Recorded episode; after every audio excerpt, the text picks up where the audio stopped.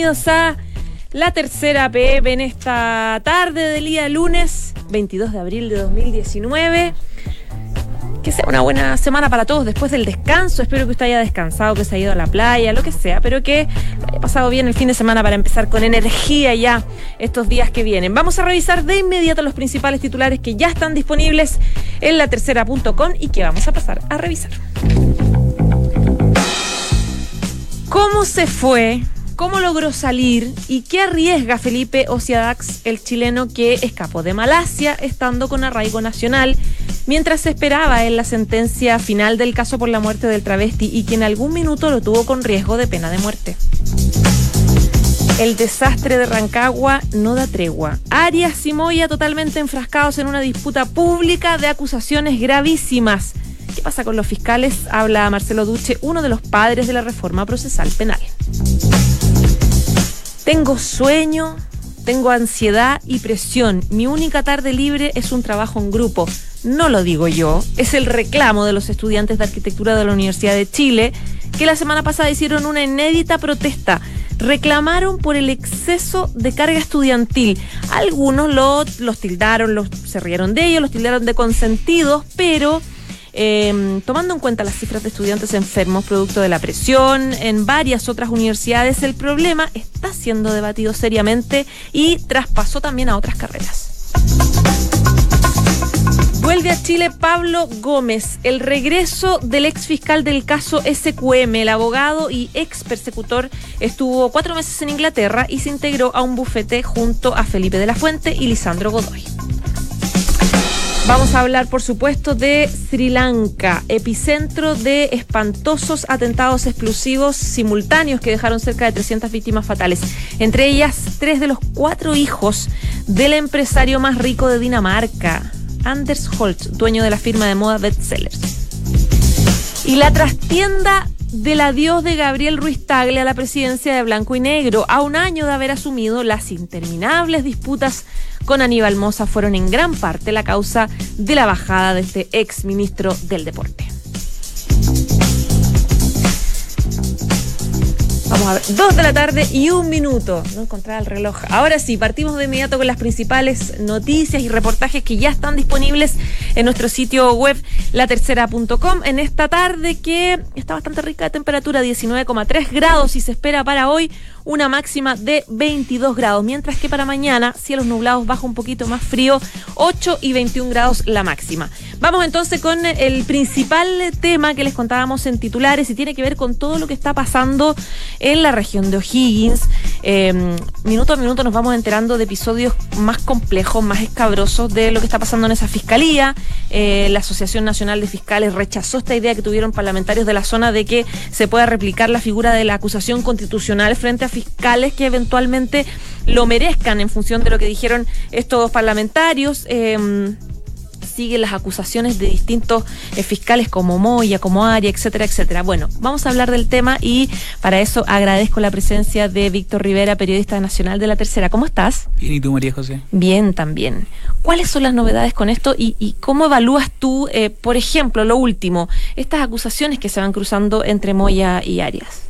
Nada, cuenta del clima de tensión que, que, hay por estos días, eh, no solo en la Fiscalía de O'Higgins, ¿no? sino en, el Ministerio Público en general.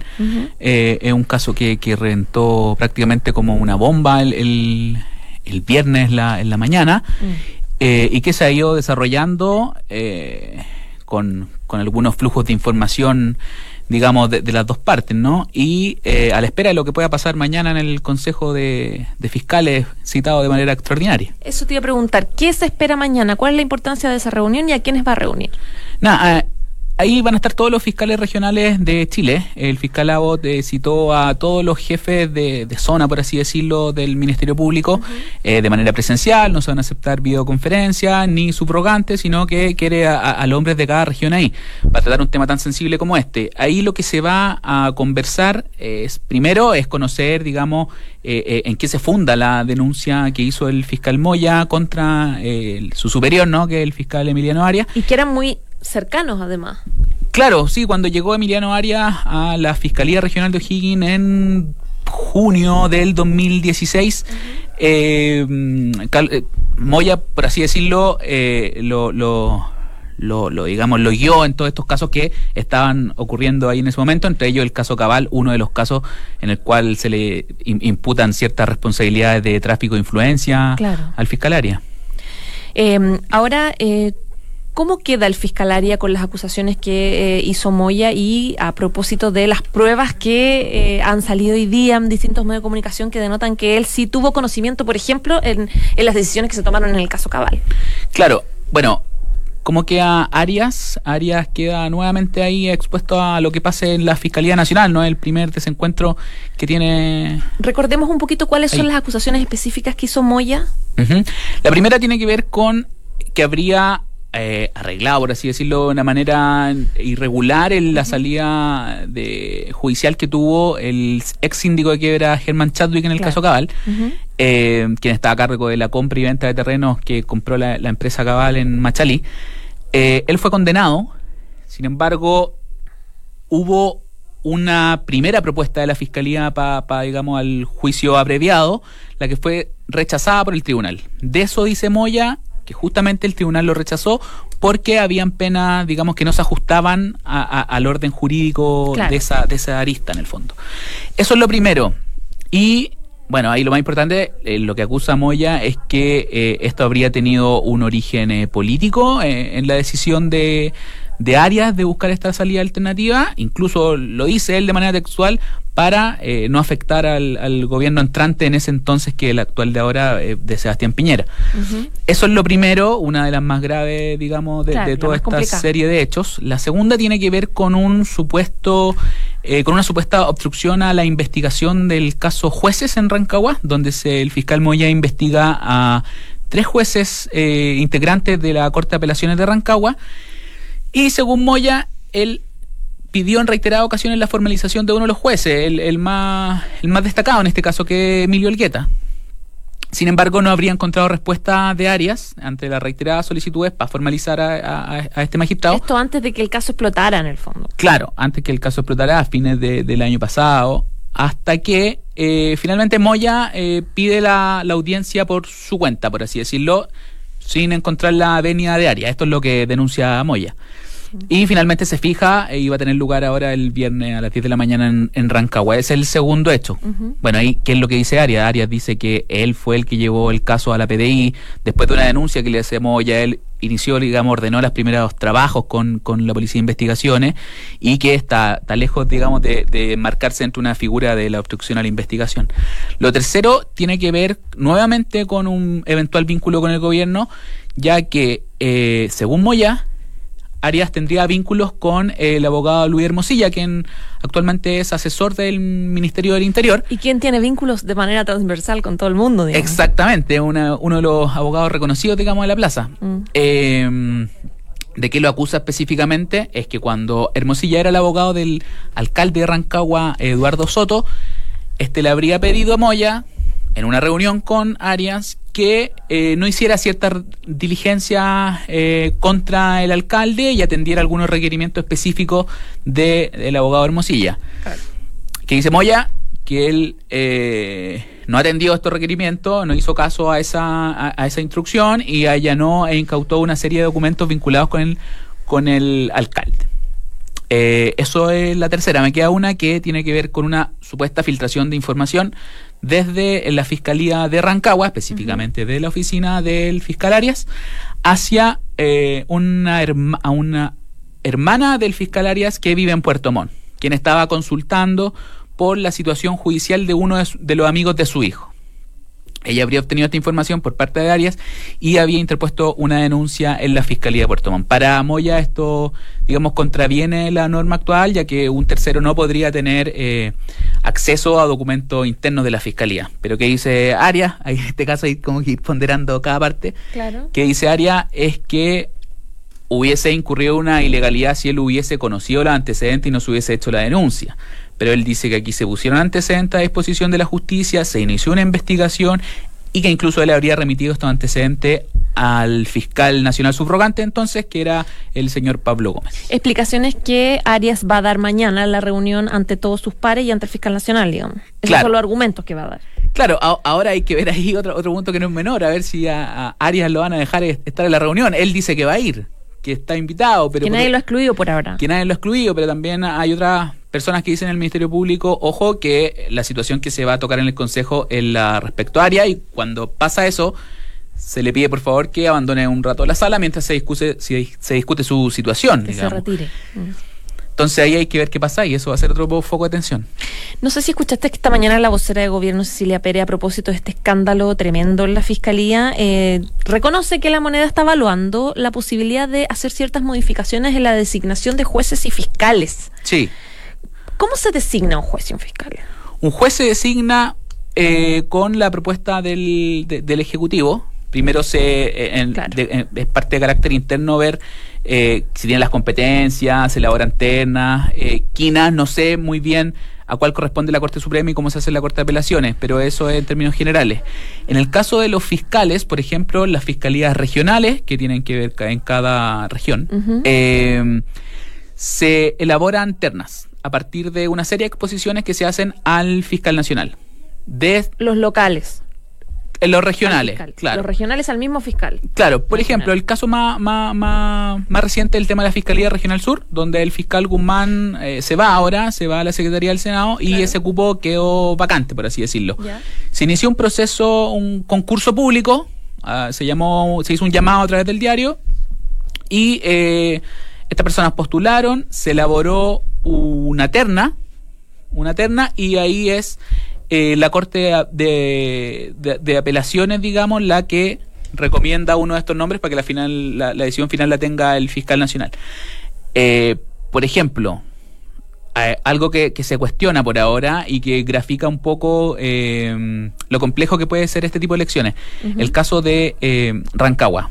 ¿Qué pasaría si el fiscal área se va, por así decirlo? Se va porque él quiere o porque lo, lo remueven, ¿no?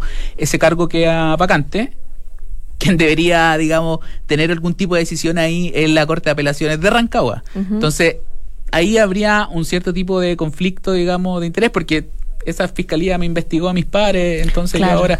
Entonces hay una serie de cosas que, que también corren por otro, por otro carril, que el tema del lobby y ese tipo de cosas. Y en la designación del fiscal nacional hay un problema similar, porque el presidente presenta una propuesta al Congreso y lo que pasó el año pasado, o sea, el año pasado no, hace cuántos años ya que fue 2016, claro, que fue designado Jorge Abbott, eh, Abbott de alguna forma y, y trascendió que en el Congreso un poco eh, en medio del escándalo por las acusaciones de financiamiento irregular de la política, él planteaba eh, no la palabra defensa de los parlamentarios, pero sí él decía un poco vamos a parar esta cuestión en la fiscalía de estar con la persecución. Sí. Entonces es complicado para todos los lados, digamos, quién los elige. Sí, bueno, ahí también hubo un, hecho que, llamó entonces bastante la atención, que fue, eh, no sé si te acuerdas, una reunión que habría tenido Abbott con el senador Guido Girardi y, el abogado Ciro Colombara. Mm. Fue bastante cuestionada esa reunión. Hoy día nuevamente las reuniones son cuestionadas, también Abbott por el tema con el caso con Letelier. Con Letelier. Arias también le cuestiona las reuniones con los otros abogados, también con senadores, diputados. Mm. Entonces, eh, ahí hay un foco, otro foco de conflicto, uno más. Claro. Bueno, vamos a ver qué pasa mañana entonces en esta reunión, Víctor. Por supuesto, yo sé que va a estar ahí repartiendo. Ahí vamos a estar todo la tercera en plena. Ya, pues que estés muy bien. Gracias. chao, chao. Estás en la tercera PM con María José Soto.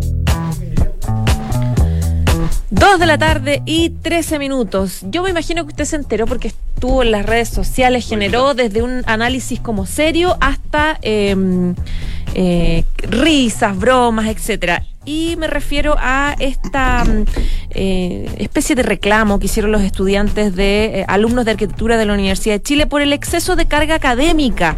Ellos plantean que no pueden básicamente tener vida, que no, no, no tienen posibilidad de, eh, de poder ni respirar, que no duermen en las noches, que están con depresión, que tienen problemas graves a propósito de la carga académica. Todos sabemos lo que es un, un, estudiante de arquitectura, digamos, que se pasan toda la noche efectivamente trabajando, pero hay muchas otras carreras que también levantaron la mano y dijeron, nosotros también estamos en la misma risa o no, porque hay algunos que dicen que, eh, bueno, estos reclamos son de consentido, que aproveche su derecho a estudiar, que tiene la posibilidad, etcétera, etcétera, pero puede llegar a ser un problema serio, especialmente por las enfermedades que significa. Vamos a hablar del tema con Andrés Muñoz, que lo reportó, que es periodista de la tercera PM. ¿Cómo, estás? José? Muy bien, pues. ¿Todo bien? ¿Todo Sebastián bien? también hicimos hoy Ay, día... Seba- Sebastián Minay también estuvo ahí. No dormimos haciendo este tema. Ah, no, no, de hecho, de, de- estás- de hecho vamos a hacer un pliego de peticiones es que Sebastián Minay es como un fantasma que apareció aquí en el En la duna, estudio. un fantasma de la duna, claro. Un fantasma la negro, duna. que es fantasma Un negro. fantasma negro. Bueno, sí, eh, como bien tú Perdón. decías, eh, es un tema que ha generado preocupación en algunas autoridades a- académicas porque efectivamente, más allá de la protesta específica, eh, el- es un tema que trae con- tiene consecuencias de salud mental. Eh, efectivamente, hay, hay estudiantes, como lo que pude conversar hoy día también con autoridades de la Facultad de Derecho de la Universidad de Chile, eh, estudiantes que han, han, obviamente di- eh, han retratado su, su experiencia eh, y han caído en, en estrés, en depresión, por una por el por un desarrollo de la carrera que muchas veces sobre, lo sobrepasa, ¿no? Efectivamente, to- todo este tema se origina a raíz de lo del jueves pasado, una, una protesta de algunos estudiantes de la Facultad de Arquitectura de la Universidad de Chile. Eh, y hoy día pudimos conversar con algunos arquitectos ya mayores, un poco más, eh, arquitectos destacados. Eh, por ejemplo, Sebastián Gray, que nos, nos contaba que él ve muy difícil que esto se supere en el corto tiempo, porque la, facu- la carrera de arquitectura tiene una naturaleza bastante subjetiva, por así decirlo. Y en especial eh, en el tema de los talleres, donde los estudiantes se les pide realizar trabajos eh, donde muchas veces la, la evaluación depende mucho del profesor. Y eso, esa, ese manto de, mm, de subjetividad hace que muchos se sobreestresen, eh, se, siempre lleguen apurados a, a- a- entregar los trabajos y que efectivamente eh, un arquitecto ya más viejo dice es difícil superar eso, hay que eh, debatirlo con los propios estudiantes de ver cómo se puede superar.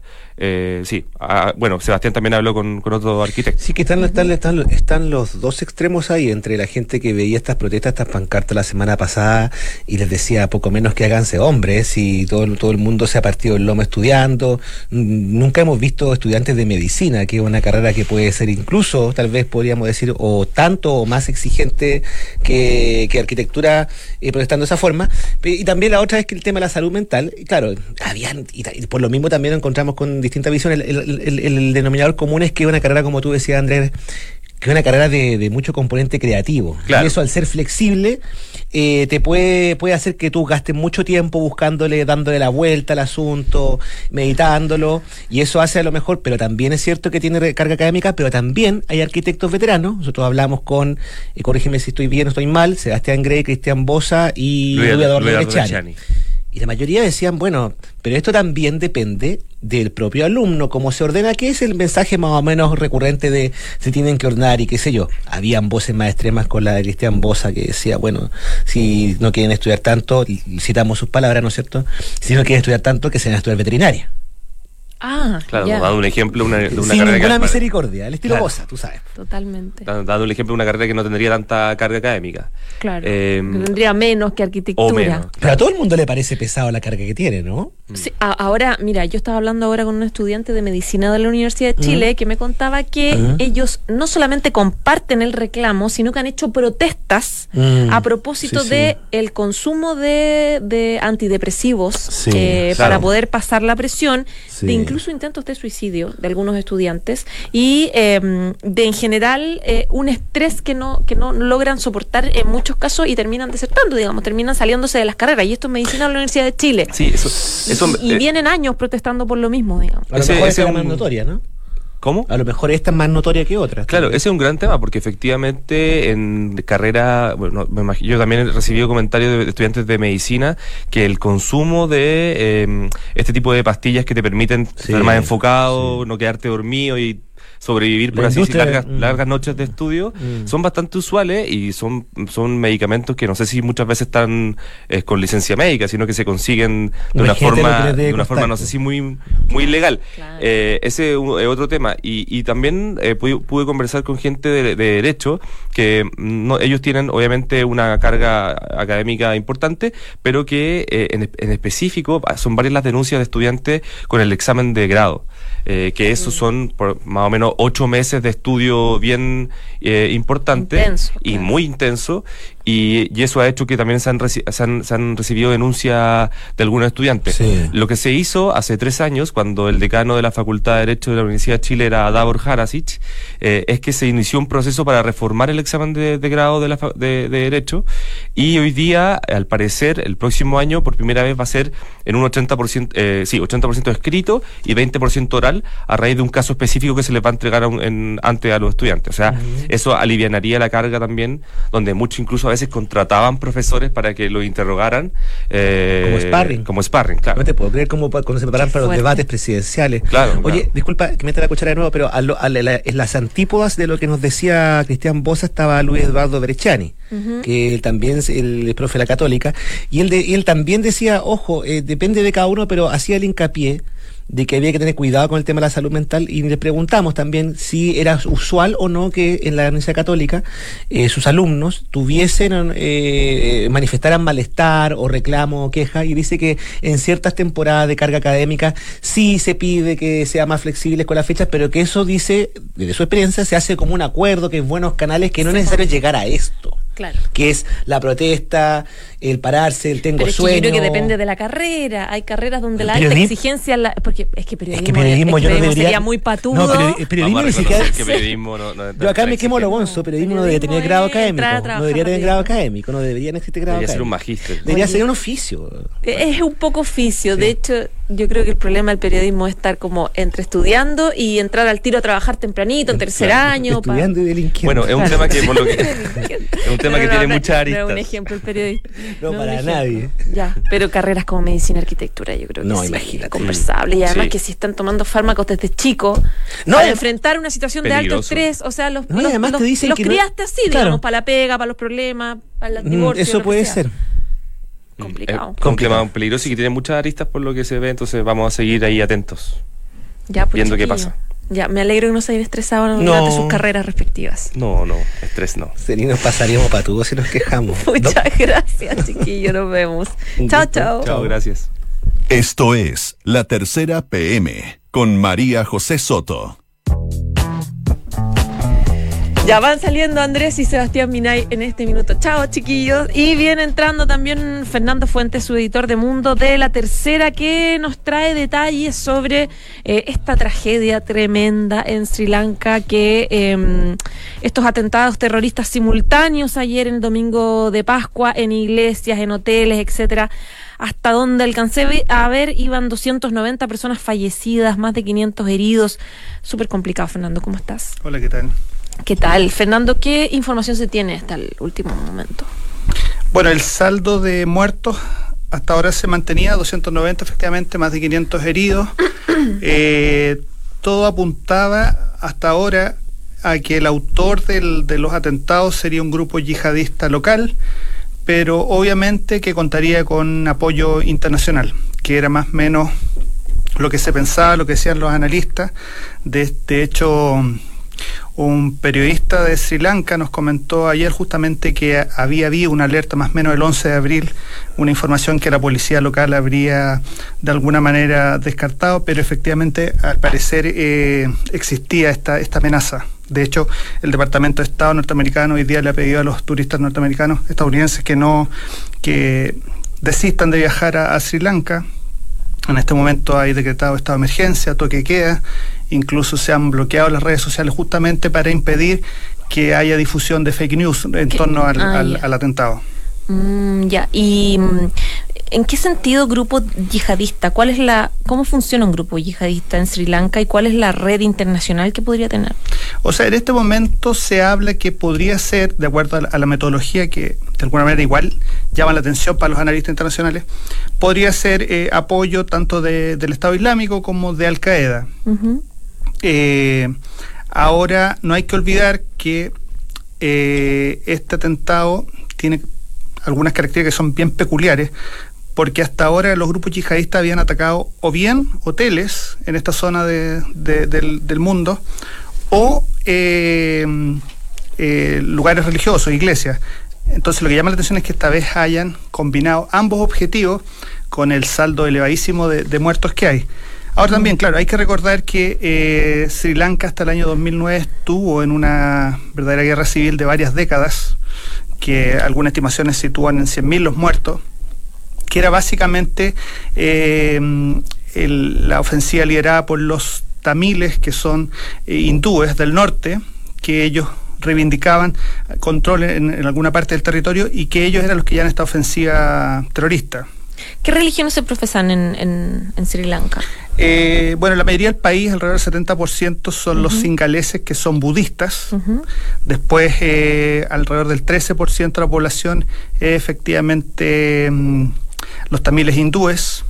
Después hay alrededor de un 10% que son musulmanes y un 7% cristianos, que en este caso fue el objetivo de los ataques, iglesias tanto católicas como eh, cristianas, evangélicas. Fernando, hay un caso a propósito de los ataques de ayer que fue bien impresionante, que es de un empresario súper rico en Dinamarca que estaba descansando con su familia en el hotel y fallecieron tres de sus cuatro hijos.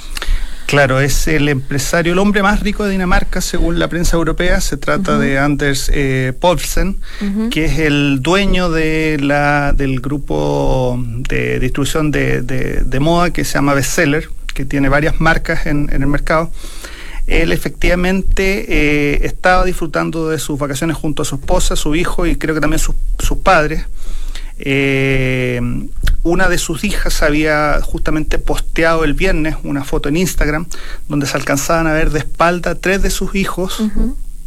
en este caso su- de los hermanos de la, de la niña, eh, al borde de la piscina en el Hotel Shangri-La de Colombo, que es uno de los hoteles más lujosos de, de esa fue el que recibió la explosión también. Claro, efectivamente. Y, y el, tanto el gobierno como la, el gobierno danés como la, el conglomerado de empresas de, de Paulsen eh, reconocieron efectivamente que entre las víctimas están estos tres niños, pero no han querido todavía dar las identidades ni tampoco se ha sabido en cuál, pero efectivamente se, se cree que fue en el hotel, pero no, no se ha confirmado efectivamente que haya sido en esa locación. Eh, bueno, Paulsen era un tipo que tenía, un, pese a ser el hombre más rico de, de su país, un perfil bastante bajo.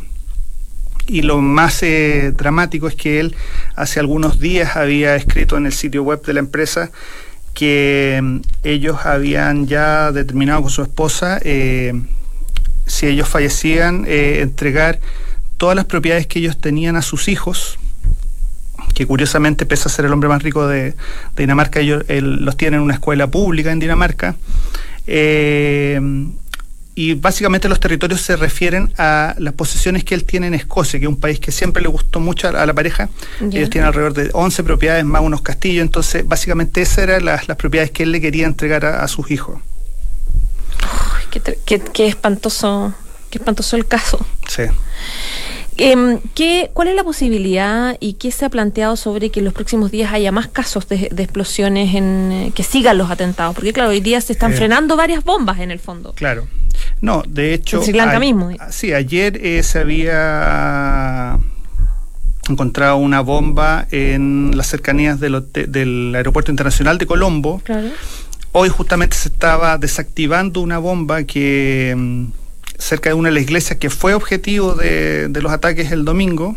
También hubo una explosión ahí, aunque aparentemente no hubo víctimas. Eh, eh, y también se encontraron 87 detonadores en la, una de las principales estaciones de buses de, de Colombo, lo cual hace pensar, y considerando también la advertencia que ha hecho el Departamento de Estado, que lo más probable es que haya planificaciones de nuevos ataques. O sea, no se pueden descartar al menos, pensando en el modo operandi que, que, que, que tuvo este grupo yihadista que hasta ahora no se confirma, pero lo más hay ya señales, indicios claros de un grupo yihadista local específico sobre los cuales el, el gobierno de Sri Lanka ya lanzó los dardos. Va a seguir pendiente. Sí.